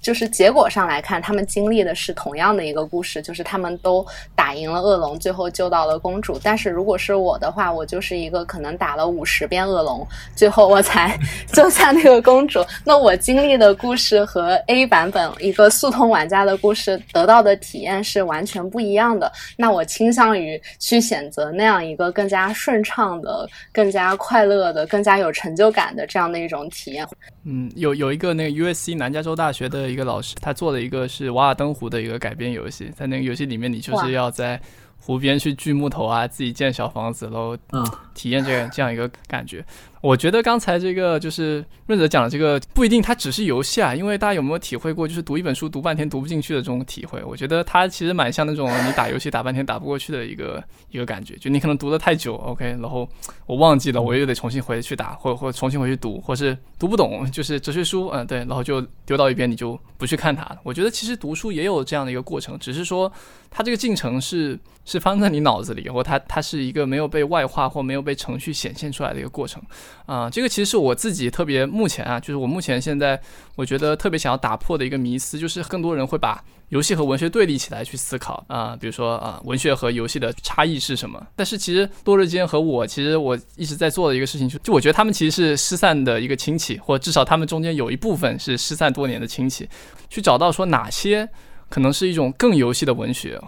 或哪些是啊、呃更文学的游戏，就是他们之间是不是有某种重叠的一个部分？所以说我就发现，其实在国外有一条叫做 electronic literature，就是电子文学，啊，台湾可能译作叫数位文学的这样一个传统。就他们也收录了很多游戏，反倒这个文学的生命好像是在电子游戏上面找到一个新的一个形态，然后被延续了。朱老师一开始有提到，就是这种生成机制的文学，它有一个数量和质量的关系。就朱老师也表达了对于这种数量繁多的文学的一个忧虑。其实我在读这一类的文本的时候，我也有一个疑惑。就比如说我们之前提到的乔治·佩雷克的那个《莱蒂斯巴希熊消失》这样的一部小说，在课上很早就听说过它，然后我也知道这是一个很了不起的文学上的尝试。但是我觉得好像对于这种规则先行的，或者说他先设立了一个规则，然后他去克服它，写出了这样的一个小说。我觉得我好像知道他是怎么写出来的就够了。我到今天我也没有真的去读过那本小说，是不是有点像观念艺术的那种感觉？我就不太知道这样的一种书，即使他写出来，如果大家都只是谈论他是怎么写的，而不去真的读它，那它还作为一种文学作品，它的生命还存续吗？包括莱姆，包括博尔赫斯，他们都做过这样的一些事情，就是宣称存在这样的作品啊。比如莱姆，他不是搞过那个虚拟书评吗？嗯嗯完美的真空啊，博尔赫斯呢，那他宣称他看到的书或者是呃写过的书有有不少，但是我觉得这个跟乔治佩雷克他所做的那个消逝啊，以及后来的那个更生，这两者之间还是有区别的。呃，就是把这个事情正儿八经的，就是完成掉，完成了。我觉得就是像你刚才所说到的，当代的艺术里面，只是一个 idea，以及把这个 idea 把它完成了，这个两者之间，我觉得还是还是有差异的。当然，它完成的这个所谓的好坏或者是优劣这样的一种判断，我们是不是还是过分的站在一个他们出现之前的那种成就的、已经完成的那样一种语感、那样的一种判断体系当中来来衡量他们？所以呢，就是我觉得这样的一一个事情，其实可能需要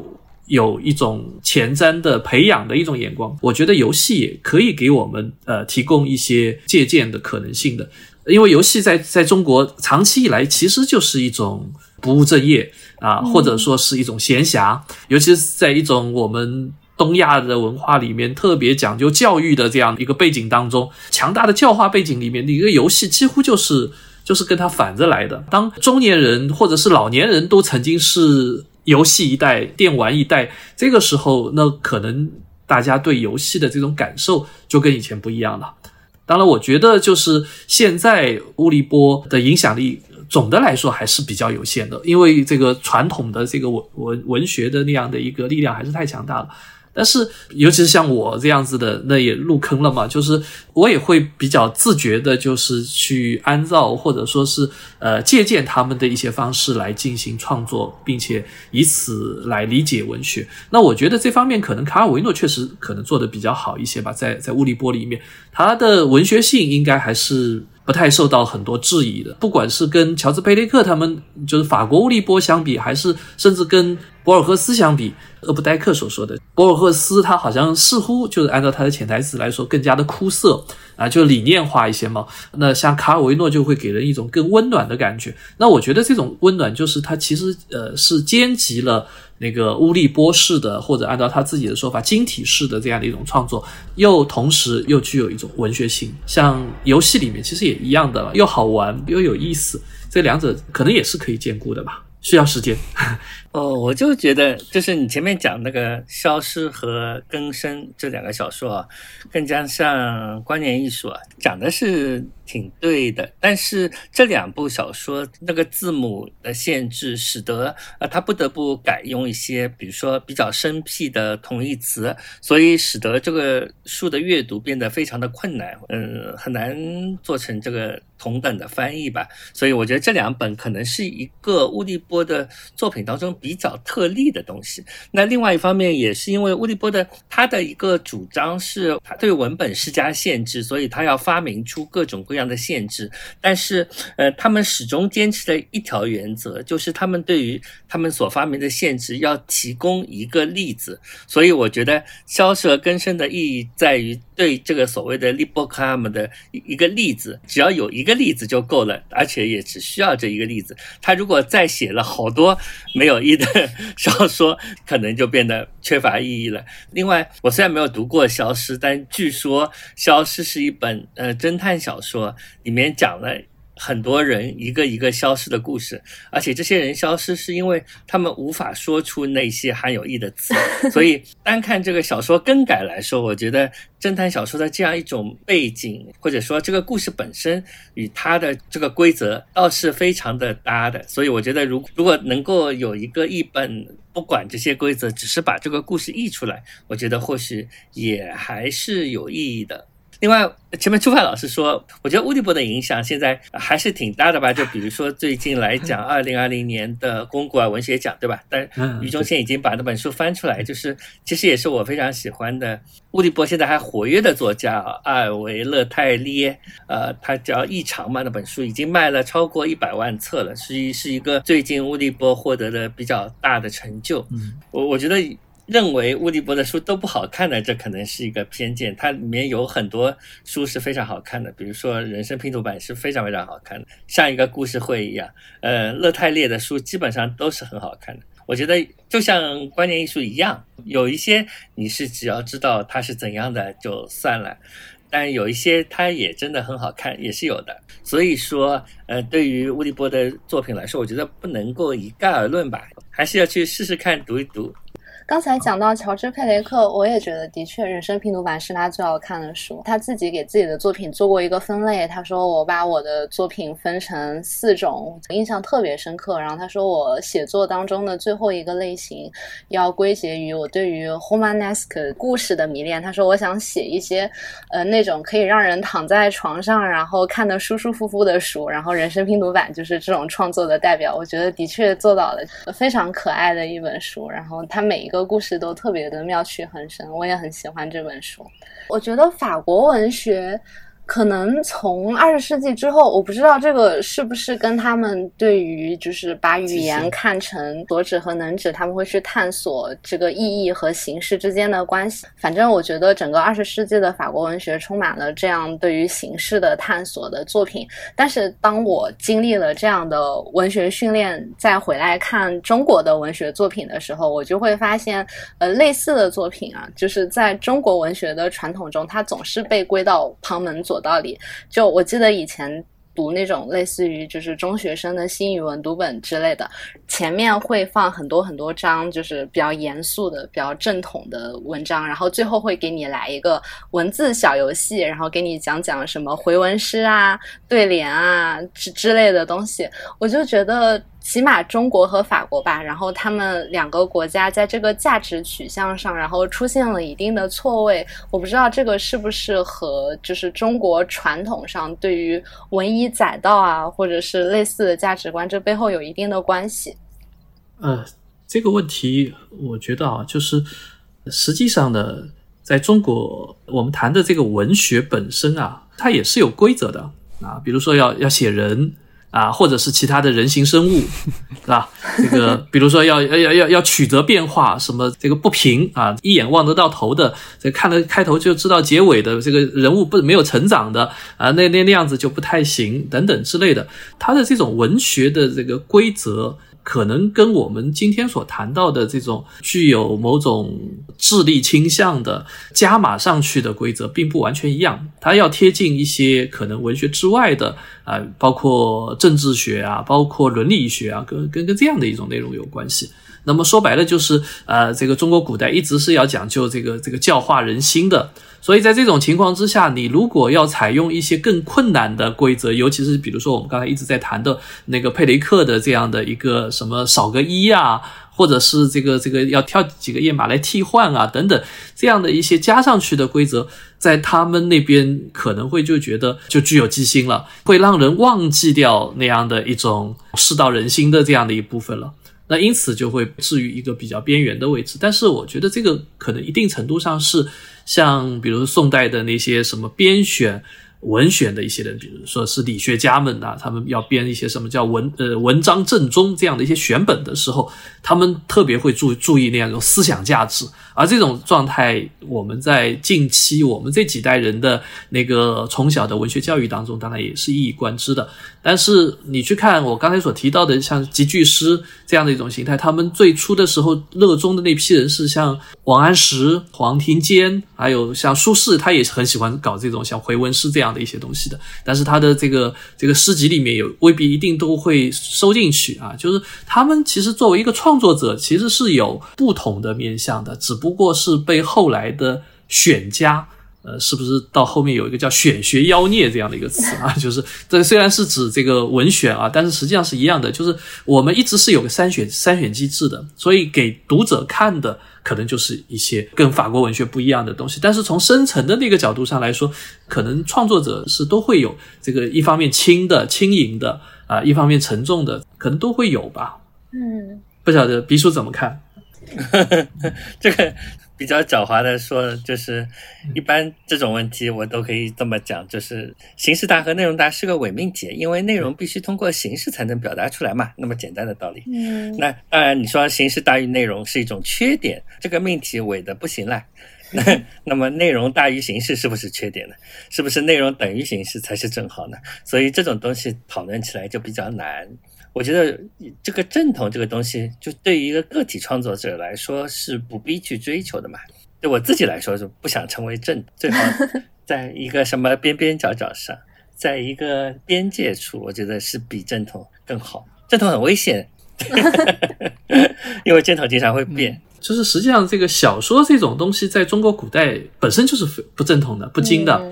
被被被大道所贬斥的那些东西被称之为小说的，所以把小说突然就把它当做这个经典，或者我们有有有所谓小说经典、文学经典，这本身也是一种现代性的一种嫁接，或者说是一种更加严厉的一种筛选机制的一个结果。包括文学，它它有一种这个规则道路指定的那那样的一条路上的那个东西叫做道，对吧？但是非道的不精的那些东西，实际上肯定要比道跟精要更加的广阔。啊，这个更加的开阔，我觉得可能才会更合乎呃文学的一种一种本意吧。他要寻求的是是更多的可可能性，而不是动辄就是所谓的史诗般的里程碑一样的作品，就啪一样竖在那里的，就是一条道就这样走到黑的一个东西。嗯，我觉得刚才就是两位老师聊的这个，就是让我特别有感触。我其实我想，朱发老师可能忘记，就他其实，在山花那个。那个采访中其实回答过这个问题，嗯，这个老师是老师是这样说的，我们有理由突破经典文学的评论框架啊，这种所谓的硬凑，恰恰表达了一种微小的可能性，在刹那之间被捉住并且定型。依我来看，绝不能断言这种极特殊的、极逼仄的空间里就一定没有文学。就是我觉得这是一个特别棒的一种视角，就是说你每次提出一个新的一个规则，它实际上可能。预示的这种文学一种新的形态的一种展开方式，一种可能性，可能对我来说一个特别好的就是那个百万一首诗，我觉得它里面有一个很棒的一个维度，就是说它的这个规则就不再是作者给自己加码，或者说它不仅是作者给自己加码，而是说它把这个规则同时也开放到了读者去读取这部作品的这样一个事情的一个考虑上。然后这个事情我就想到，比如说刚才这个润泽君谈到说，我们好像对于这个就是乔治佩雷克这种人生拼图版或者消失，好像我们只要知道他这个东西怎么写的，有什么样的点，然后每次提到他都提到他那个骑士游行的这样一个写法。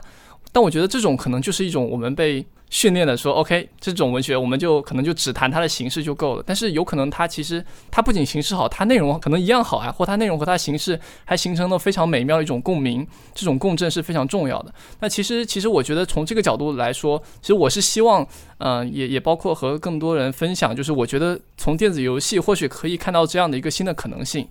国外有个学者叫做 Isban a r t h u s 他提出一个叫做赛博文本的一个概念，就是 Cybertext。就是有点像我啊，乌迪波这群人他们在反思这个文学的一个写作方式，还有文学的一种读取方式。就他觉得我们应该反思一下我们对于这种印刷文本的一种依赖和这样对一种线性阅读的一种这种读取方式。就是他举例子，比如说像中国古代的《易经》，对吧？我们从来就不是像一本正常的书去读它，我们要一边去算一边去这样去读解它。就它有同时有一个操作规则，同时又有一个原始文本，然后你要通过操作规则去操作，然后最后得到你的一个。读到的那个文本，这就非常像那个百万一首诗的这样一一种设定，这样是一个想象，就是说，我觉得或许游戏它可以给每一个文本都给它好像装上一个外骨骼一样，他们应该每个文本都可能可以有一个独特的一种读取的一个方式，或是可能在一个写作者他在不断的反思的一个过程中，他可能也可以反思一下，我是不是一定要在纸上写作。读者是不是一定要用线性来看我的一个文章？我是不是可以用不一样的方式去展开这个文本？比如说，B 叔在看一些就是艺术书籍，或是包括之前在选用一些插图的时候，他也是这样的一个考虑，就是我这张图片我放在这个地方，它和这个文本形成的某种呼应。那实际上我是引入了一个文字线性阅读之外的一个新的一个维度，就是我这张图插在这边，它会和这个这个文本本身形成一种怎么样的呼应关系？那或许我们可以把这种对文本的读取规则和对文本的一种。展开形式，我们都可以把它纳入一种新的一种创作规则的一种考量。所以在我看来，我觉得电子书是一种对于呃对于数字时代文学的一种，就好像我们发明了汽车，但是我们现在在用马在拉汽车的这样一个感觉一样。电子书应该是让这些文字它可以活起来，它可以有它自己的一种新的一个在电子世界的一个新的一种生命和这个诗歌本身的一种。就像刚才毕叔说的，这种互相呼应和共鸣的一种，让它的强度得到倍增的一种能力。所以在我看来，呃，比如说我把之前逼出的那个，呃，就是呃三万多个那个 parties 那样一首诗嘛，因为它是十四个问答组成的，就是这首诗特特别有趣。但是就是，但是不是每个读者都会去真的回答这些问题呢？那我就想，我能不能把它强制让这些读者去回答这些问题？然后既能把这首诗就改编成了一个这样具有紧迫感，你需要去选择，并且最后还会有一个生成一个，OK，你是这三万多个 party 中的第几个的这样一个点。嗯，当然我不知道，就是 B 叔是不是觉得我这个改编是符合了你的这样一个，就对于这种人和选择带来的这种丰富的一种取向性的这样的一个呃，这样一种多样性的这种这种内在精神啊，就我不知道这个改编是不是改编的好。那那比如说我另外有 改编的好，非常好，非常好。不但改不太好，还还而且应该在人口普查的时候让大家做一做，做一做之后，我挑出一个最厉害的那个，我就成立这个成成立这个。对，之前就是前段时间有个群，大家就是大家群大家进来就要问一下，哎，你喜欢甜豆花还是那个咸豆花？就大家开始站队嘛。然后我就把这个 游戏啪一下发发群里。OK，你现在知道大家都不是一路人了，每 对每个人都都不是一样的。对，这个点就特别有意思，就是是不是我们未来的一种文学，是每种文学他们都有自己的一种。读解方式的一个形态，就是比如说，这个世界上有十万本啊，像《百万一首诗》这样的一个作品，它每个作品他们都有自身的一种读取方式和它自身的一种符合它内在内容的一种外在形式。那是不是我们就不会把这样《百万一首诗》当做一种孤立，而是说我们开始去思考？怎么样的一种外在形式和它的内在内容之间会形成好的一种呼应？那我要怎么样的去设计更好的一种能和它的文本内容呼应的一个这样的一种游戏，或是一种交互，或是阅读的一种形式？所以说，这个是我觉得游戏可能可以给这个文学，或者文学或许可以在游戏中继续玩弄它的一种新的一种这种机器的一种外骨骼。这个是我可能特别想做的。所以说我有做一个，我我有这样一个想法，就我想做一套。叫做乌埃利波，就是就是是那个风格练习的一个电子版本，嗯，就是我我可能去找那种九十九种不同的一种交互方式，然后去再找不同的作家来去给这每种交互方式，就是写作特别的，就符合他的一种呃这种形式。就比如说打个比方，里面有一个场景就是。嗯，你是通过很多个这种小的一个窗口你可以去看这样一个文本的一个全貌，就是你看不到整个这个文本的全貌，你就好像在偷窥一样。所以我就在想说，诶，这个人能不能去写一个关于偷窥的，或是关于这种就偷看的一个这样的一个文本，然后他就很适合这样一种交互和这种探索文本的一种形式。对，这个是我大概的一个对于这种可能潜力的一个想法吧。嗯。刚才叶子涛就是谈了很多电子游戏，或者说我们现在的这些新的媒介，然后它可以给我们的文学，然后引出什么样新的可能性。我可能想回到就是呃。较为一个传统的一个传统的读者，从读者的角度，而不是从创作者的角度来讲一讲，就是游戏和文学的碰撞。我觉得今天这一期聊下来，给我最大的一个启示就在于游戏它这种强制的参与，就是你必须得去玩，而不是做一个云玩家。你其实还是应该去读。如果我不是真的去读《消逝》那本书，我可能不知道它里面其实是一个侦探故事。那如果我不是真的去读了《人生拼图版》这本书，可能我对于它的认识也就停留在他人对它的概括上，我就会错过它里面真实的骨骼之外的那些血肉，而那些血肉真的得是你一个字一个字的读了，就是你必须要去参与，可能你不一定是以就是游戏会带来的那种比较有趣的真正的交互的方式参与，而是用你的精神去跟随这个故事走。完一遍，当你真的走完一遍之后，是就像叶子涛今天之前提到的那样，我们玩写首诗吧这个游戏，它可能重点相对于写诗更加在于读诗。就像我一开始也提到的，我玩了这个游戏之后，它大大的提升了我对于像我的小香肠还有断层扫描这样的词的敏感度。就是你真的读了之后，然后你也是在以一种就是参与了这个创造吧，就是你用你的肉身进入了这个。文本，我觉得这个是对于一个读者来说，然后就是把文学和游戏放在一起思考，可能会有的一些启示。对，因为刚才的那那部分我们也讲的挺多的。对，我觉得那两位嘉宾再各做一下回应，我们再结束，对吧？来，李师傅的，我我有点想小便，但是但 是我先回应一下，就我就带着这种很想上厕所的紧迫感，我觉得这个时候这种紧迫感也是。在玩那个读首诗吧，啊不是，写首诗吧。这个掉下来的时候，这种紧迫感是一致的。就是说，人在一种紧迫感的时候，会讲出来有点不一样的东西。刚刚你讲的那个，我觉得我非常同意啊。就是说，你真的读完一个，跟你只是想象。它的一种规则，那是肯定是两回事。还有，我想回应一下前面叶子涛讲的这个，就是创造另外一种主要为电子阅读而存在的文学。其实我一直有这种想法，就是想写一个当中会有超级链接的这样一种文学，但是。这个东西的难度其实还比想象的要大一点点，因为首先这个东西不是没有人做过，对吧？比如说，呃，科大萨尔的跳房子，那多多少少有点像这样的一个东西。另外一个，互联网上有我我们日常的这个浏览经验也是这样一种东西，就是你经常被超级链接引导到一个别的地方去，但是你要返回来构成同一个叙事是难的。那另外还有一个。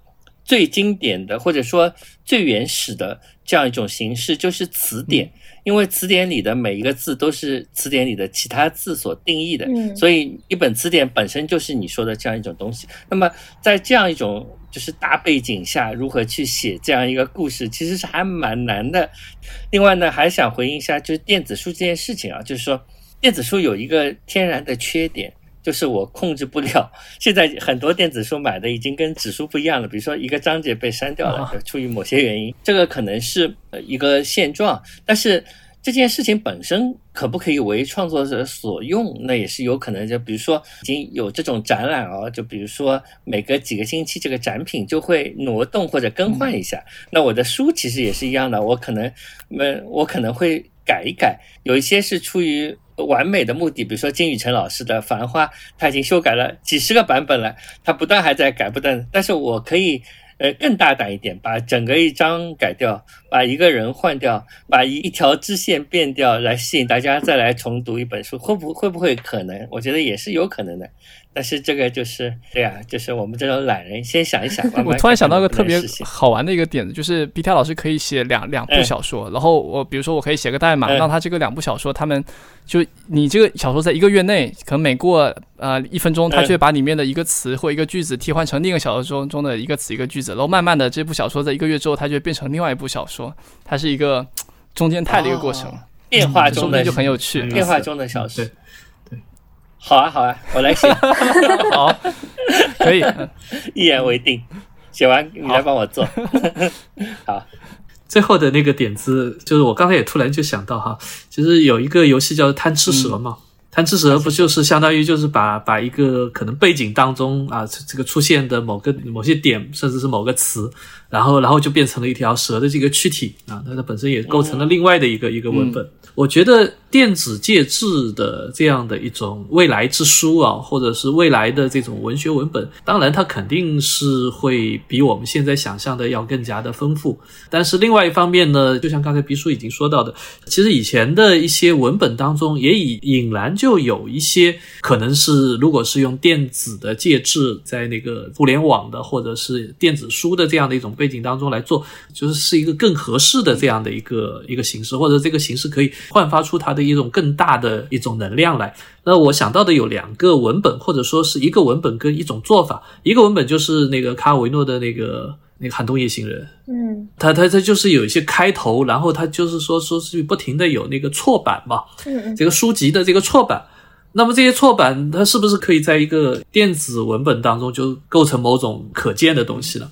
那这是一个，另外一个就是刚才也提到了那个，就是其实我们在很多年前都会想象未来的电子书里面肯定是会有很多的超链接。那这种状况，我突然就想到了曾经被一位小说家写到过的一种读书方式，这也是很有意思的一件事情。我怀疑他自己也未必真的这么做，就是台湾的张大春老师啊，他在那个《城邦暴力团》里面提到了一种叫接驳读书法。那个小说的主人公，他当年在读读大学的时候，在那边疯狂看书，然后每本书都看不完，看了前前面的若干页，然后根据这本书里面提到的某个什么什么东西，然后啪就换了另外一本书，然后第二本书也一样的，这个根据这个看到的某某一点啊，啪又又跳到第三本书，前面的那些书都不管了，从 A B C D 这样子一一路看过去。说起来，跟我们现在的那样一种电子的生态也也有某种相似的地方啊。总所以，总之，以前既有的小说当中的某种想象，或许未来真的有可能会在一个这个新的这样媒介当中得到一个更更有意思的发展啊。我也是比较看好电子书。好。